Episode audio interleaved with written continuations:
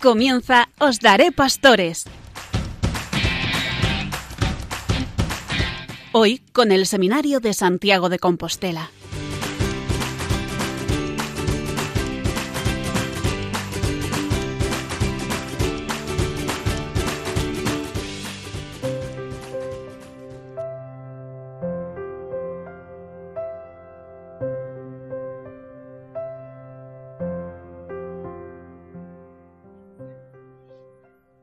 Buenas noches, queridos radioyentes, y bienvenidos una vez más al programa Os Daré Pastores desde el Seminario Mayor de Santiago de Compostela. Saludamos especialmente a los enfermos y a las personas mayores que nos siguen a través de las ondas de Radio María. Estamos celebrando en este tiempo de Pascua la resurrección del Señor, su victoria sobre el mal, sobre el pecado y sobre la muerte. A través de su misterio pascual, Cristo nos ha reconciliado con Dios y nos ha hecho hijos suyos.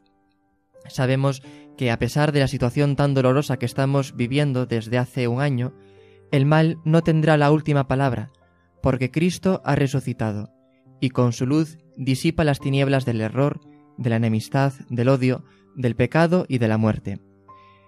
En su homilía, en la celebración de la vigilia pascual, el Papa Francisco, a partir del Evangelio, se hizo eco de la invitación a volver a Galilea, que significa ante todo, dice el Papa, empezar de nuevo. Para los discípulos fue regresar al lugar donde el Señor los buscó por primera vez y los llamó a seguirlo.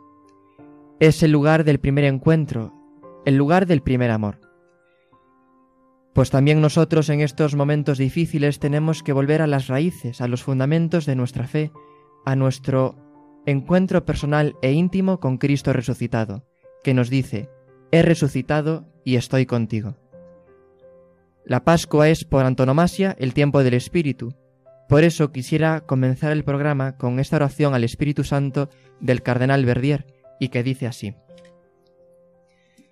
Oh Espíritu Santo, amor del Padre y del Hijo, inspírame siempre lo que debo pensar, lo que debo decir, cómo debo decirlo, lo que debo callar, cómo debo actuar, lo que debo hacer, para gloria de Dios, bien de las almas y mi propia santificación. Amén.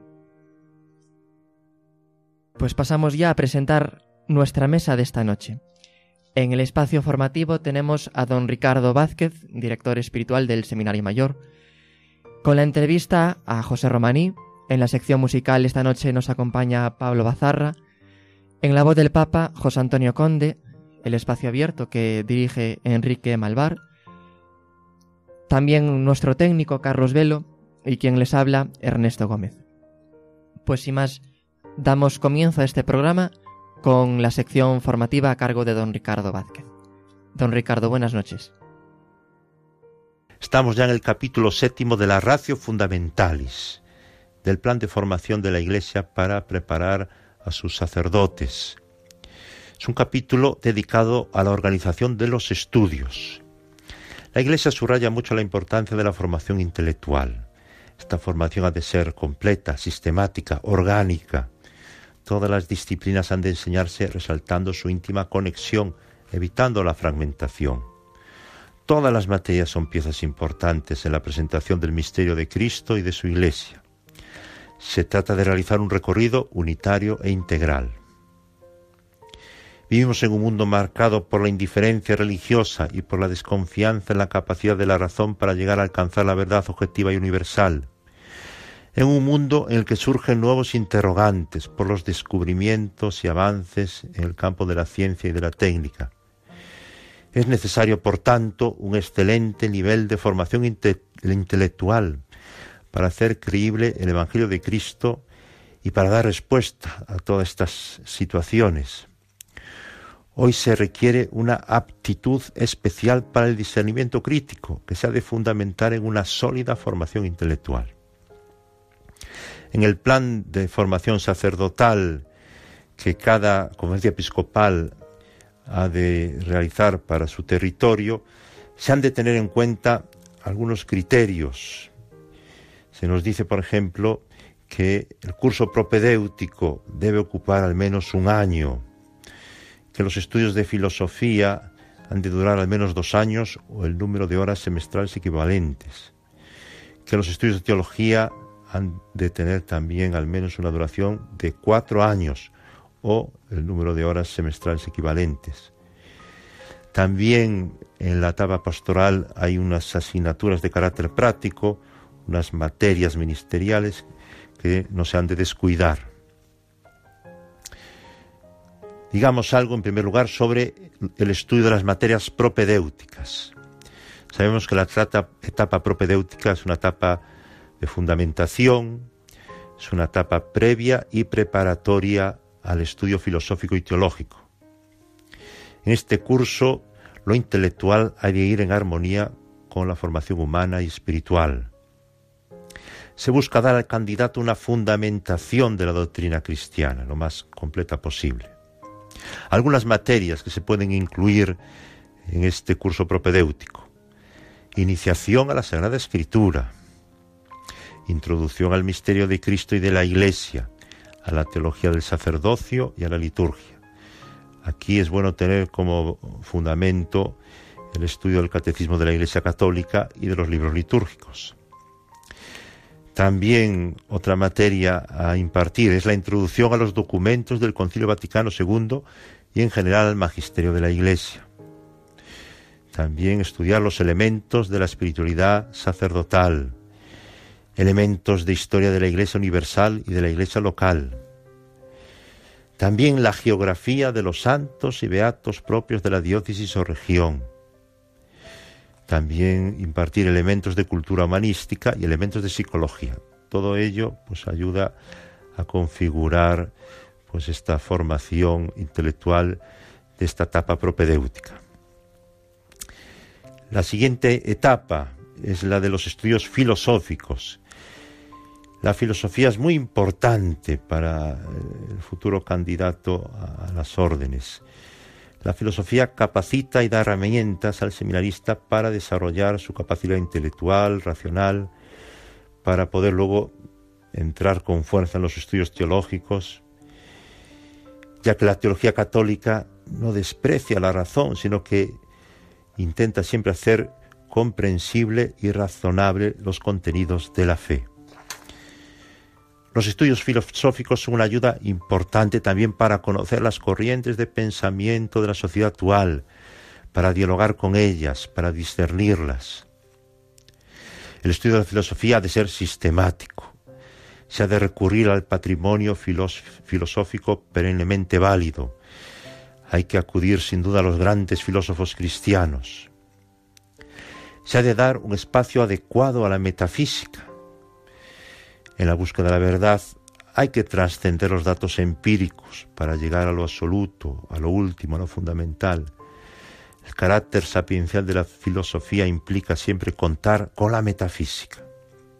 Pero también ha de tenerse en cuenta la teodicea, la cosmología, pues ellas nos ayudan a llegar a una visión cristiana de la realidad. Otra materia importante es la historia de la filosofía, estudio de los autores, de las corrientes de pensamiento, y ahí hay que presentar la continuidad de la reflexión y del pensamiento humano acerca del absoluto, sobre la verdad y sobre la posibilidad de conocerla. Otras asignaturas son antropología filosófica, lógica, estética, filosofía política, filosofía de la religión, etc. También dentro de los estudios filosóficos es importante dar un apartado a ciencias humanas como la sociología, la pedagogía y la psicología. Ellas ayudan al futuro sacerdote a conocer al ser humano y sobre todo conocer la interioridad del ser humano, con sus riquezas y fragilidades, para facilitar un juicio sereno y equilibrado sobre las personas y sobre las distintas situaciones humanas.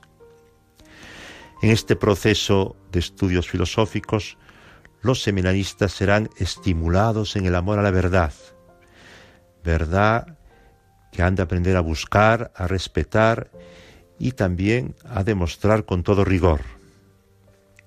También se ha de llegar pues, a un sentido humilde de que el conocimiento humano tiene sus límites. También pues, hay que saber aceptar esos límites del conocimiento humano. Es importante que estos estudios filosóficos pues no se queden en abstracciones o en cosas muy intelectuales, sino que también sean capaces de llevarse la vida, pues también ver, ver esa dimensión pastoral y práctica de la filosofía, sabiendo pues aplicar a la realidad pues todos esos conocimientos que se van adquiriendo. Hasta aquí entonces este momento doctrinal, este momento formativo. Seguiremos en próximos programas. Muchas gracias.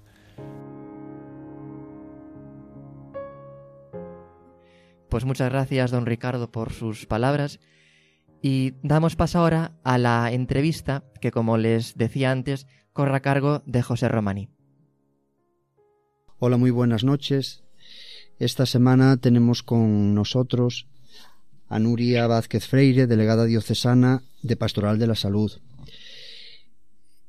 Mm, está con nosotros Nuria, pues eh, con motivo de, la campaña del, enfermo. Y, concretamente, pues nos va a hablar, entre, entre otras preguntas que haremos en relación con todo esto, sobre el cursillo regional de Pastoral de la Salud que lleva por, por título o por nombre Cuidémonos mutuamente, que tendrá lugar, Dios mediante, el sábado 17 de abril de 2021 en Santiago de Compostela, pero debido a las circunstancias que estamos viviendo será vía online. Entonces, pues, eh, antes de nada y, y ante todo, Nuria, delegada diocesana de Pastoral de la Salud, agradecerle pues que, dedique para nosotros y para Radio María pues este preciado tiempo para, para hablarnos pues de, la campaña del enfermo y también de, este cursillo que, que, tendrá lugar el próximo sábado 17 de abril con, con motivo de, de, dicha campaña. Nosotros desde, desde aquí nos gustaría decir que, esta entrevista, pues, mm, digamos que, como todas las entrevistas, ¿no? Que son muy importantes y, hay temas muy importantes, pero yo creo que nos, que nos mueve y, nos, y nos conmueve el, el tema de, de, los enfermos, el tema de la salud, el tema de, de las personas que están cuidando de los enfermos, porque es una realidad que, que está entre nosotros. Todos tenemos personas mayores, todos tenemos personas enfermas o las hemos tenido a nuestro lado o las hemos acompañado en algún momento, ¿no? Y, esto es algo que, que, nos hace estar especialmente sensibles. Y, en este tiempo en que estamos viviendo tan complicado, mucho más. Además, un tiempo mm, debido a este, a este virus que, que está haciendo muchísimo, muchísimo daño, que también Mm, puede parecer que a veces pues mm, eclipsa otras enfermedades, ¿no? El resto de enfermedades, la, ancianidad, la soledad, ¿no? Y, a veces también eh, parece que nos, que nos olvidamos un poco de que, de que aparte de, de esta terrible enfermedad, ya antes había, había otras enfermedades que se agravan incluso debido, debido a, a esta, ¿no? Y por eso, Nuria, ahora hablando con usted, pues nos gustaría tratar todo, todo esto, pero teniendo en cuenta de que nosotros como, como seminaristas, esto es un tema que nos preocupa, que nos ocupa, lo, entendemos así, ¿no? Y que nos, que nos, que nos sensibiliza mucho. Ya aquí desde, desde el seminario, pero sobre todo después, como, como curas, como futuros sacerdotes, entendemos la necesidad que supone visitarlos, rezar con ellos, rezar por ellos, que ya lo hacemos todos los días en la Santa Misa y en nuestra oración, en nuestra oración particular. La, la presencia del sacerdote en el medio de, de, las familias, principalmente cuando hay enfermedad, cuando hay eh, problemas, ¿no? Porque cuando estamos en una parroquia, lo sabemos por ya ahora que estamos de seminaristas de pastoral, pero también por, por los testimonios de muchos sacerdotes, que el, que el sacerdote, el cura, es un vecino más, que tiene que visitar al enfermo, que tiene que preguntar, rezar también por, por él, ¿no? No nos podemos olvidar de rezar por, por los enfermos. Porque además estamos en una sociedad mm, Nuria y todos los radioyentes, en una sociedad que por desgracia tenemos que decir que no cuida a los mayores, que en la que no nacen niños, en la que no hay fe. Entonces, ¿qué se puede esperar de una sociedad así? Por eso, mm, Nuria, en esta campaña de, de, los enfermos y, y, en este cursillo, pues, pues ojalá que todos estos temas se puedan abarcar, ¿no? Y que, y que a nosotros especialmente y a todos los que nos están escuchando nos pueda ayudar para poder hacer tanto bien con los enfermos, con las personas que los cuidan, con todos los que están en los hospitales, con toda la gente, con toda la gente que sufre. Empezamos entonces, em, empezamos entonces, Nuria, buenas noches. Les saludo. Buenas noches. Muchas gracias por estar, por estar con, con nosotros. Le agradecemos desde... Muchas gracias por haberme invitado y da gusto oír a unos seminaristas tan sensibilizados con el mundo de, la enfermedad y del sufrimiento. Pues muchas gracias, muchas gracias, Nuria. Mm, la, la primera pregunta eh, que le voy a hacer en, en relación a, todas estas cosas que, que acabo de decir sería ¿qué nos puede apuntar, qué nos puede decir desde la delegación a todos, a todos los que nos están escuchando, a nosotros como seminaristas, como futuros sacerdotes, que pueda ayudar a estar, ¿no? Es tan importante esa, esa, esa expresión, estar al lado de los enfermos, al lado de los mayores. ¿Qué nos puede decir sobre eso, Nuria? Bueno, pues eh, yo creo que, que es muy importante que, que en la Eucaristía y en, otros momentos de, de la vida parroquial pues que de vez en cuando, quizás aprovechando estas fechas propias de la campaña del enfermo u otras fechas que se considere más oportuno, pues recordar a toda la comunidad parroquial que el párroco eh, pues tiene interés en visitar a los enfermos y lo importante que es pues eh, cuidar la dimensión religiosa de los enfermos, de los mayores. Hay muchas parroquias que, que trabajan este campo pastoral del acompañamiento a los enfermos.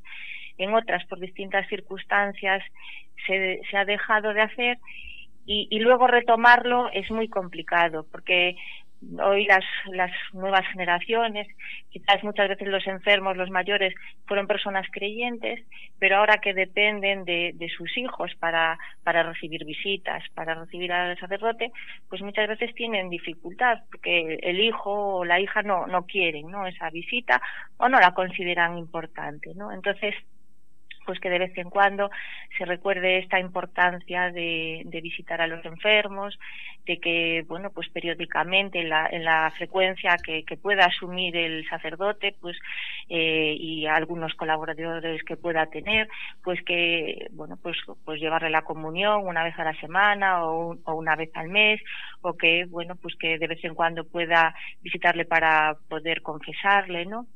Eh, creo que es muy importante. Luego también, eh, también creo que es muy importante nuestra presencia en, la, en los centros de, en las residencias de la tercera edad, eh, pues de forma organizada, pues que también haya una atención pastoral. Hoy en día vemos que casi pues hay, hay más gente, sobre todo aquí en Galicia, que, que la población está muy diseminada, ¿no? Pues hay muchas veces más gente concentrada en una residencia que en muchas de nuestras parroquias.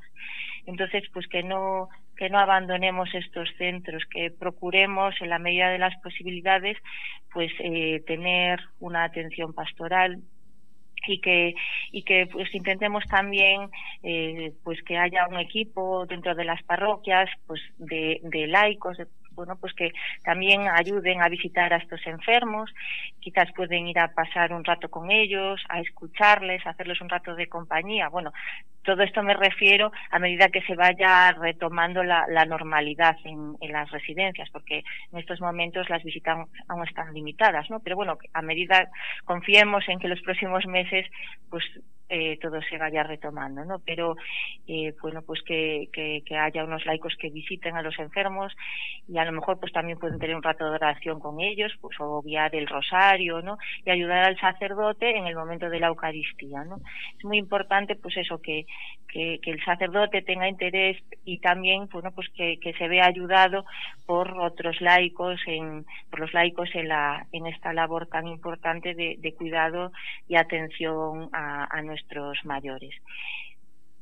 Y luego, bueno, pues también eh, en estos momentos, pues eso es lo que comentaba, que, por, la, por, la, pandemia, pues el acceso a las residencias y, a los hospitales, pues ha estado muy limitado, ¿no? Entonces las personas que han estado más en contacto directo con los enfermos han sido los profesionales de la salud. Muchas veces es el profesional cristiano el que le dice al enfermo, mire, eh, quiere que se le llame al sacerdote, quiere que, que venga a... Um, a, administrarle el sacramento de la unción o a darle, a darle la comunión. Entonces, bueno, pues eh, creo que también es muy importante que tengamos en cuenta esta dimensión de los profesionales sanitarios, de los hospitales y de, y de las residencias. Y por último también a las religiosas y a los religiosos pues que, que también pues llevan eh, residencias y asilos de mayores y también centros de discapacidad, que son los que han vivido más intensamente cerca de los enfermos en estos últimos meses y que bueno pues que han tenido unas experiencias pues eso más de cercanía pero también unas experiencias unas vivencias más duras no que los apoyemos desde la comunidad cristiana pues con nuestra oración y con nuestro apoyo no y creo que son, todas estas dimensiones son muy importantes cuidarlas en este tiempo. Muy bien. Mm, ¿Podríamos dar unas breves pinceladas sobre la hospitalidad de Lourdes? ¿En qué consiste? ¿Quién organiza? ¿Y cómo, cómo se puede colaborar? Sí, bueno, la hospitalidad eh, diocesana de Lourdes bueno, está vinculada a la pastoral de la salud de la diócesis de Santiago, pero bueno, pues tiene su funcionamiento propio y sus estatutos, ¿no? Tiene su sede en La Coruña y organiza, claro, este año no, ni el año pasado, eh, pues eh, organiza la peregrinación a Lourdes todos los años. Eh, en esa peregrinación eh, pues colaboran eh, profesionales de la salud eh, y también pues voluntarios y como camilleros pero también pueden asistir peregrinos y enfermos ¿no? Entonces, eh, todas aquellas personas que estén interesadas en conocer más la peregrinación de Lourdes, pues deben contactar con la hospitalidad que tiene su sede en La Coruña. Aunque luego también hay unas delegaciones más pequeñas en distintos puntos de, de la diócesis y que también, pues cuando hay la peregrinación, pues también llevan a los enfermos de esas zonas, ¿no? Y luego además pues también realizan labores de voluntariado a lo largo del año, sobre todo en el entorno de, la ciudad de La Coruña. Sobre todo contactar con ellos, con la hospitalidad de, La Coruña. Muy bien. Eh, pues ya la, la, última pregunta sería, como, como decíamos en la introducción, pues eh, estamos viviendo la, la pandemia del, del COVID-19, ¿no? Entonces preguntarle cómo, cómo está afrontando la delegación, cómo afecta esta pandemia al funcionamiento de la Delegación Pastoral de la Salud de, Santiago. Bueno, pues eh, la verdad que, claro, el año pasado nos afectó mucho porque, de hecho, este cursillo regional que vamos a tener ahora, pues ya lo teníamos preparado para el año pasado. Pero como siempre tiene lugar en Pascua, pues justo nos tocó en, esta época de, mayor problemática y hubo que, que suspenderla, ¿no? Entonces, bueno, pues estábamos como todos con un poco de incertidumbre, cómo podíamos hacer o no, y entonces al final pues hemos tenido que, que recurrir a, a, la vía online, a la formación online, y por eso va a ser este sábado eh, eh, vía online, ¿no? Y a través del canal de YouTube de, del Instituto Teológico Compostelano. Y, y, también, bueno, pues también otra jornada que tuvimos previamente, que es la que tenemos todos los años para los capellanes de hospital, pues también la tuvimos que hacer por esta metodología. Bueno, es una metodología pues que tiene su utilidad y evidentemente, pero bueno, nosotros tenemos muchas ganas de, volver a, tener la, la, formación vía presencial, porque, bueno, aparte de que la formación pues siempre es más... Eh, bueno, pues es más activa, podemos hacer más preguntas, quizás con más comodidad, en grupos más pequeños, ¿no? Pero mm, sobre todo también es importante el intercambio de experiencias, la convivencia y la oración, ¿no? Que se vive de otra forma. Pero bueno, para para poder seguir manteniendo el contacto y seguir manteniendo pues la formación creo que es un recurso muy útil. Y bueno pues nosotros confiamos que, el año que viene pues ya podamos eh, retomar con más normalidad todo este tipo de, de actividades. Y bueno de hecho pues el, el tema de, de este año que de la campaña del enfermo que es cuidémonos mutuamente pues eh, claro, pues queremos resaltar pues eso la importancia de que nos cuidemos los unos a los otros y que lo hemos visto pues todos estos meses como necesitamos los unos de los otros, sobre, todo pues, pues cuando hay enfermedad, pues cuando una familia tiene que estar en cuarentena, cuando un vecindario, pues cuando cuando las personas mayores se recomendaba que no salieran de casa, ¿no? Pues siempre tenía que haber alguien que, que nos echara una mano los unos a los otros, ¿no? Y este tema pues es el que queremos tener en cuenta, eh, sobre el que queremos trabajar en esta jornada, que como decíamos que es este sábado, y, y por una parte que queremos mm, tener pues, una primera ponencia, sobre todo como de tipo eh, de reflexión, que va a ser que la va a llevar a cabo el jesuita Álvaro Lobo, que, nos va a dar unas claves eh, a través de unas claves en la espiritualidad ignaciana sobre cómo interpretar, cómo, cómo vivir estas situaciones pues de dolor ¿no? y de cruz que, bueno que se nos han planteado ahora en forma de pandemia, pero que se nos puede plantear de múltiples formas a lo largo de nuestra vida. ¿no?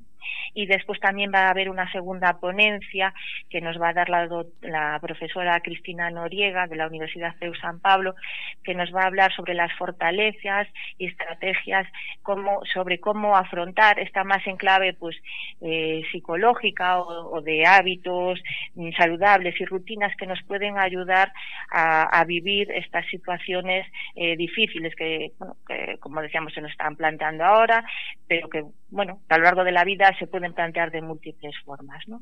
Y al final la jornada pues será eh, clausurada por Monseñor Julián Barrio Barrio, y bueno también nos gustaría que, que, el nuevo obispo auxiliar pues también participase en algún momento. Y, y luego pues también va a haber eh, una mesa redonda con, con experiencias pues de mm, sobre todo de, de personal de, enfermería de personal de una funeraria o y el testimonio de, de, un, de un enfermo que ha estado varios días en la UCI y yo creo que todos estos testimonios pues nos van a enriquecer mucho a todos y nos van a reconfortar y nos van a ayudar a vivir con esperanza pues todo este momento que nos está tocando vivir.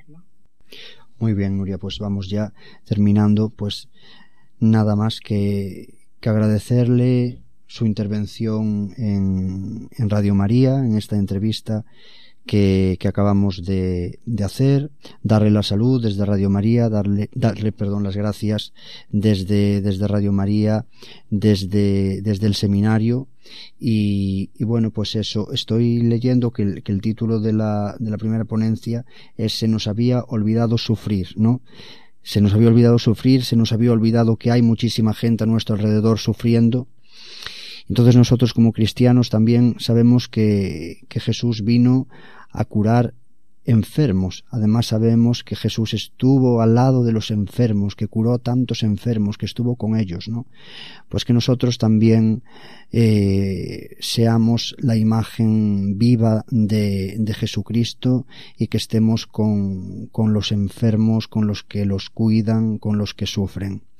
Pedimos también a la Santísima Virgen salud de los enfermos, también que interceda por, por todos ellos.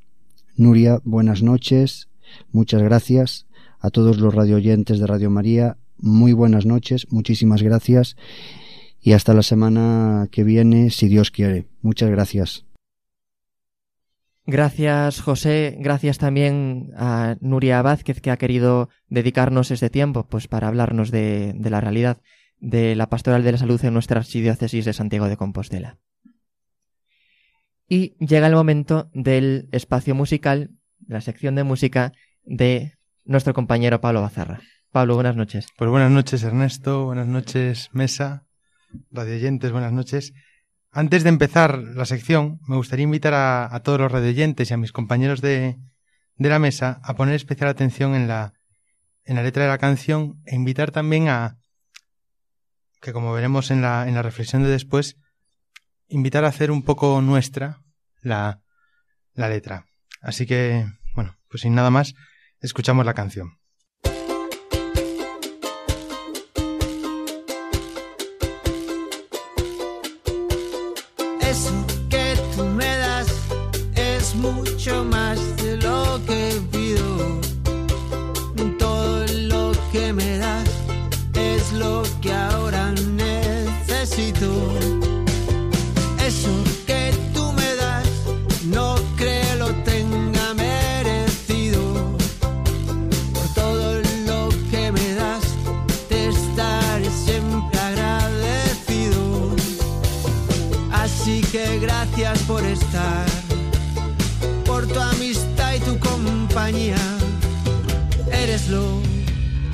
Pues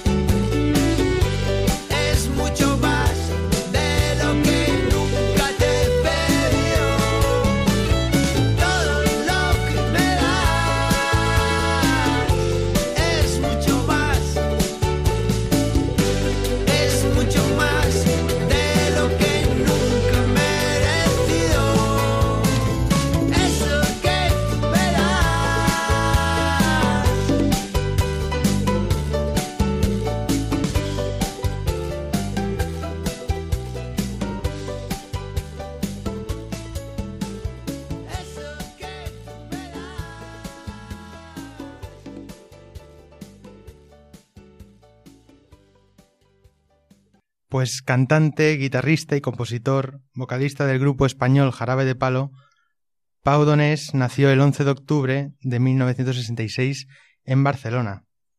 Tras años de éxitos avalados por canciones como La Flaca o Grita, en 2015 se le diagnosticó cáncer de colon, del que se recuperó, pero un año después comunicó a través de las redes sociales que, que había recaído en la enfermedad. El 9 de junio de 2020 eh, año de tantas y tantas pérdidas y despedidas, el cantante fallecía a sus 53 años. Pero Pau no se fue de forma callada o desapercibida, sino que lo hizo con banda sonora. Un mes antes de morir publicaba otro gran éxito, la canción que acabamos de escuchar, titulada Eso que tú me das. Como melómano que soy, siempre he pensado que los músicos, junto con todos los artistas, siempre que hagan de su obra algo verdaderamente bello, tienen algo de santidad, ya que dedican su vida y sus dones a exaltar la belleza de este mundo en que vivimos, que aunque pandemias, muertes e injusticias, no podemos olvidar que es un mundo muy bello. En cuanto a la letra, no tengo mucho que decir ni que aportar, porque creo que esta canción es una, oración en, sí misma. Entonces me gustaría preguntarle a la mesa si hay alguna frase que, que os haya llamado más la atención o que queráis destacar.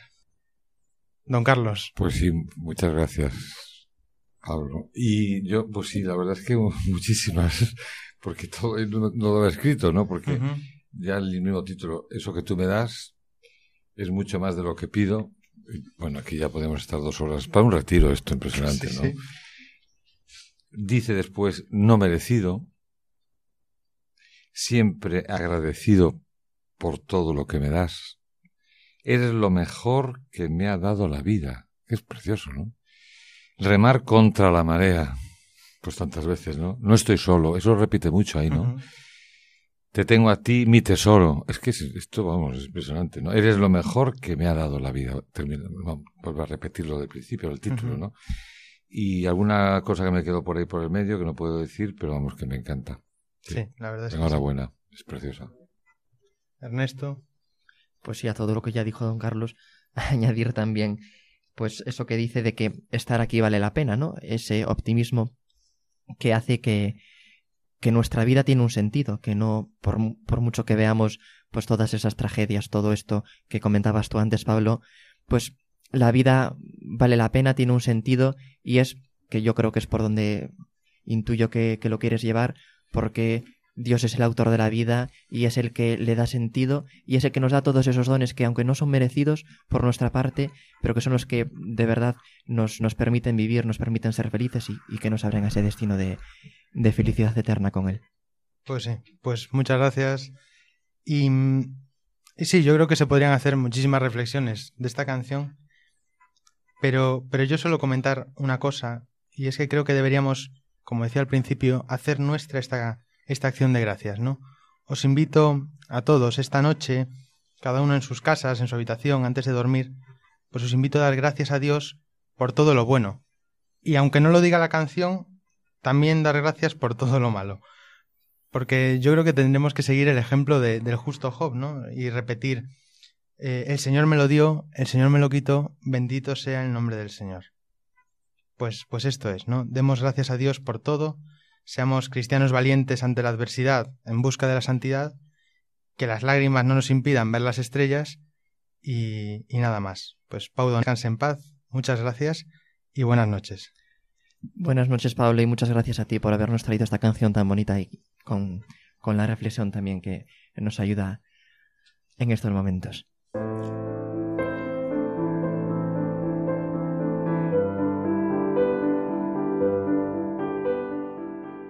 a continuación, la voz del Papa de mano de José Antonio Conde. José Antonio, buenas noches. Buenas noches, Ernesto. Buenas noches, queridos radioyentes. Un, un mes más estoy con todos ustedes para explicarles las catequesis del Santo Padre Francisco. Y lo hacemos hoy con la séptima de las bienaventuranzas. Bienaventurados los que trabajan por la paz, porque ellos se llamarán los hijos de Dios. De Mateo 5.9. Para comprenderla tenemos que conocer qué significa la palabra paz. Y la palabra paz quiere decir abundancia, bienestar, en una vida conducida bajo la verdad y la justicia, que se cumplen en la espera del Mesías, príncipe de la paz. De hecho, la paz del Señor es diferente a la que da el mundo, con sus guerras y con sus múltiples tratados de paz rotos. La paz que viene del Señor, es la que hace de dos pueblos uno solo. Es la paz que aniquila la enemistad y que reconcilia con la sangre de su cruz. Los que trabajan por la paz son llamados hijos de Dios, porque actúan de forma activa y artesanal, colaborando en la obra de la creación. Asumen el arte de la paz y la ejercen, sabiendo que no hay reconciliación sin donación de la propia vida y que la paz no es fruto de las propias capacidades, sino que es la manifestación de la gracia de Cristo, que nos ha hecho hijos de Dios. Como dijo San Agustín, la paz es la tranquilidad del orden. Me gustaría terminar con una oración por la paz que dice así, Señor Jesús, Ten piedad de nosotros y concédenos la paz y la unidad. No permitas que no nos soltemos de tus manos y danos un corazón capaz de amar como tú nos amas. María, Madre, auxílianos en estas difíciles horas de la tribulación. Sé nuestra fuerza y consuelo.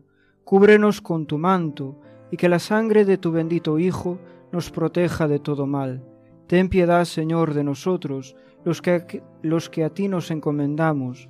Te lo pedimos por tus méritos y los de tu amorosa Madre. Amén. Buenas noches y que Dios les bendiga.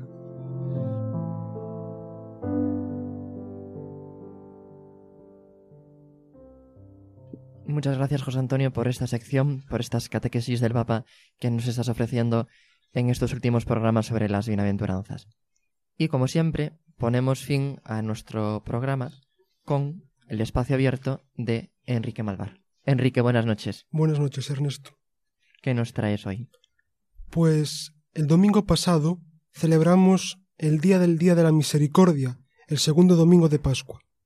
Esta celebración fue, digamos, creada, instituida por el Papa San Juan Pablo II alrededor del año 2000. ¿Y por qué el Santo Padre San Juan Pablo II puso esta fiesta? porque alrededor de los años 1930-1931 a una monja polaca llamada Sor Faustina Kowalska se le reveló nuestro Señor Jesucristo en varias ocasiones. ¿Y qué quería anunciar nuestro Señor Jesucristo por medio de esta santa mujer, una mujer llena de fe, de esperanza y de misericordia? Pues quería repetir lo que tantas veces nos repite la Iglesia diariamente, la gran misericordia que tiene el Señor para con nosotros. Nuestro Señor Jesucristo dijo que este domingo aquellas personas que se acercaran a la confesión y a la comunión serían absueltas de todas sus culpas, de todos sus pecados. Esto nos recuerda, por tanto, que el Señor tiene un corazón misericordioso, que como rezamos en el Salmo, es lento a la ira, es rico en clemencia, en piedad, es bueno con todos. Nuestro Señor Jesucristo es el Señor que no se niega nunca al perdón. Es el Señor que cuanto más alejado está el pecador, más cariñosa, más cercana es la acogida. Por tanto, como decía antes, decía Sor Faustina Kowalska, Santa Faustina Kowalska, que quien se acercaba a la comunión y a la confesión recibía el perdón de los pecados. ¿Y por qué? porque para los católicos, para los creyentes en Cristo, desde luego que la comunión y la, y la confesión es prenda de vida eterna, es fuente de vida, de comunión con Dios. ¿Qué nos enseña esta celebración del segundo domingo de Pascua? Ante todo, que Dios es un ser benevolente y que por lo tanto nosotros los creyentes debemos ser también benevolentes con nuestro prójimo. El lema que el Papa Francisco escogió al ser elegido Papa dice así, misericordiando ad no tiene una traducción específica al castellano, viene a decir como perdonados y elegidos. Creo que en estas dos palabras se puede resumir sin duda la vida del creyente. Somos perdonados y por puro amor, por pura gracia, debemos perdonar al otro si falta el sabernos perdonados y el saber que tenemos que perdonar, sin duda nuestra vida será quizá, también si falta la oración, por supuesto, como un barco sin vela. Se suele decir que una persona ama en cuanto perdona. Por tanto, ya sabemos, Dios nuestro Señor nos ama infinitamente. Al igual que el domingo pasado veíamos que el Señor le decía a Tomás toca mis llagas y creerás en mí? ¿Cómo es que no crees si me estás viendo? Pues al igual podemos decir los católicos, si nos acercamos a las llagas del Padre, si nos acercamos a un Dios que nos perdona, podremos acercar a Dios al resto. Por tanto, creo que es la, misión fundamental del creyente, sentirnos perdonados por Dios y de esa manera perdonar por Dios al prójimo. Desde luego pienso que el amor, como dije antes, es fundamental en la vida del creyente. Lo vemos en la carta del apóstol San Pablo cuando dice, hay tres cosas principales, la fe, la esperanza y la caridad, el amor. Vemos que el centro, el culmen es el amor. Por amor a Dios tenemos la confianza, la plena certeza de que nos espera una vida futura en la que recibiremos el pago por cuanto hemos amado en esta tierra, y la caridad, el amor a Dios y al prójimo. Creo que debemos tener presente el salmo que repetíamos en la misa del domingo pasado, presente constantemente en nuestra oración diaria. Dad gracias al Señor porque es bueno, porque es eterna su misericordia, nunca se cansa de esperar al prójimo, nunca se cansa de perdonar incluso al que haya cometido terribles pecados.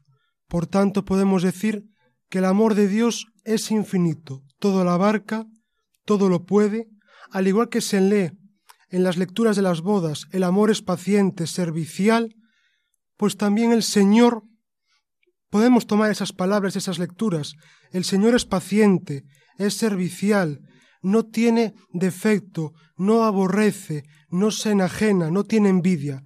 El amor verdadero, el que viene de Dios, nace de Dios y se encamina a Dios.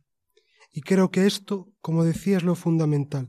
Por tanto, dar gracias a Dios por el amor con que nos mira, saber comprender las deficiencias de los demás, porque nosotros somos muchas veces los primeros pecadores y los primeros, muchas veces en algunos momentos, los que primero fallamos, mirar a los demás con miradas de misericordia, con la mirada en que ese padre vio a ese hijo que volvía al hogar después de haber renegado de él muchas veces, y darnos cuenta de que debemos amar al prójimo porque amándolo lo acercaremos a Dios.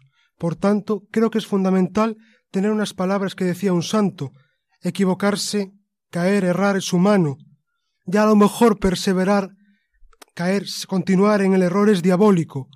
Pero el Señor entiende nuestra debilidad, la comprende e incluso la excusa. Muchas gracias.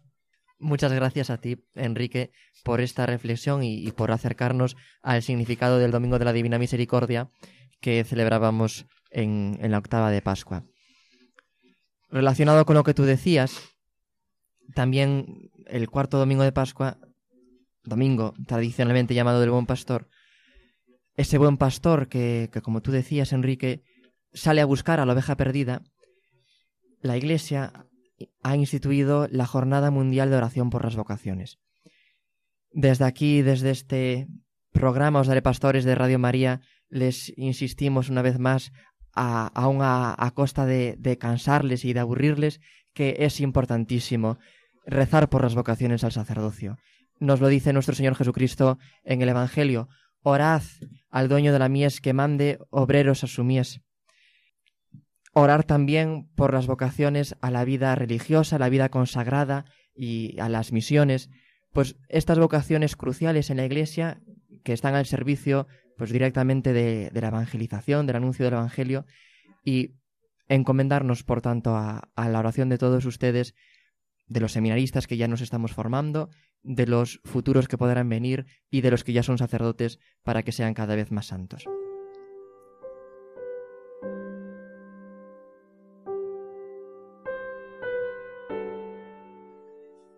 Despedimos nuestro programa con una oración a María Inmaculada. Gracias, oh Madre Inmaculada, por estar siempre a nuestro lado. Vela siempre sobre nosotros, conforta a los enfermos, alienta a los jóvenes, sostén a las familias.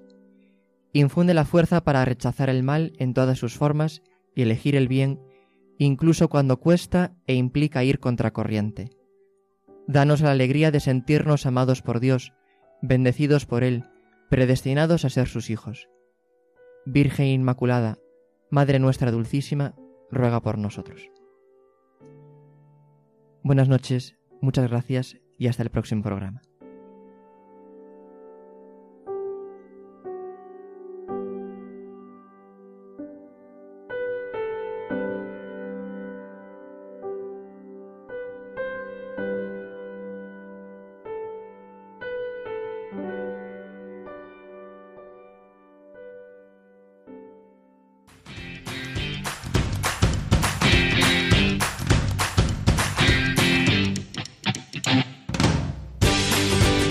Así concluye Os Daré Pastores, hoy con el Seminario de Santiago de Compostela